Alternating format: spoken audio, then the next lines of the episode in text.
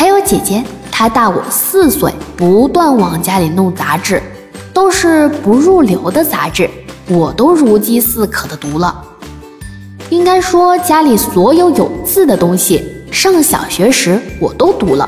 小学时读书的这条暗线留下的影响是，到了初中有一天，我发现怎么他们读书都这么慢。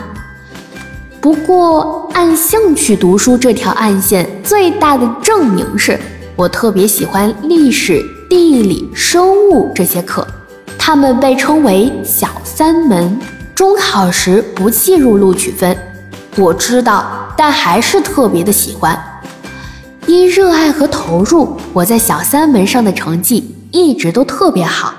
结果有一天，班主任找我谈话，他说：“武志红，你是不是有毛病啊？小三门不算入录取分，你学那么好干嘛？”我一听，是啊，班主任说的真对，我怎么？就这么傻呢？可一回去，我还是继续投入的学习小三门，实在是喜欢。最后中考时加上小三门的分数，我应该是全县第一名。去掉他们，估计就跌到十几名，甚至二十多名了。但还好，够我考上河北新集中学一所省重点高中。回头看。真要感谢这条暗线，它让我一直没有陷到应试教育的陷阱中，而对学习有着饱满的热情，并且我后来的思考和工作中，这小三门的贡献要远胜于那些主科。节选这段文字，主要是我极度欣赏，另外就是我想说，如果你能够大量摄取很多专业的视觉信息。会唤起你对学习的热爱，因为增加了理解，减少了你重要学科的盲点。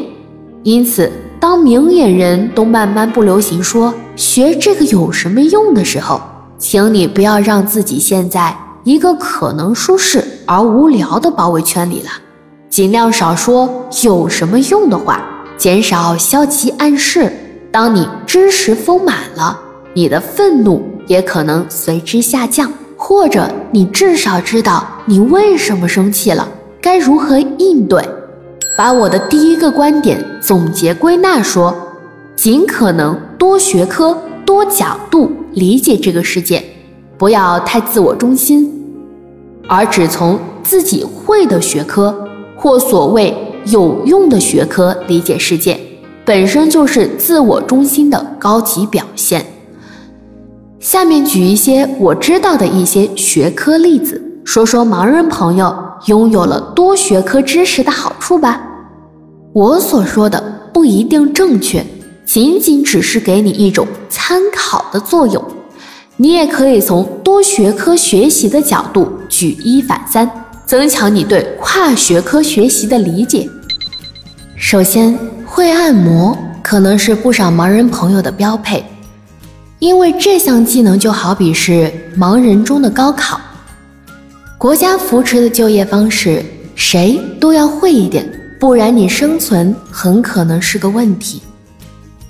接下来，我认为心理学可以帮你从多视角去看待一件事情。如果感兴趣心理学的话，只要你哪一天自己的能力足够了，社会支持也到位了。同时，个体也接纳了视障者做心理咨询，你或许就可以毫不犹豫、全身心从事它。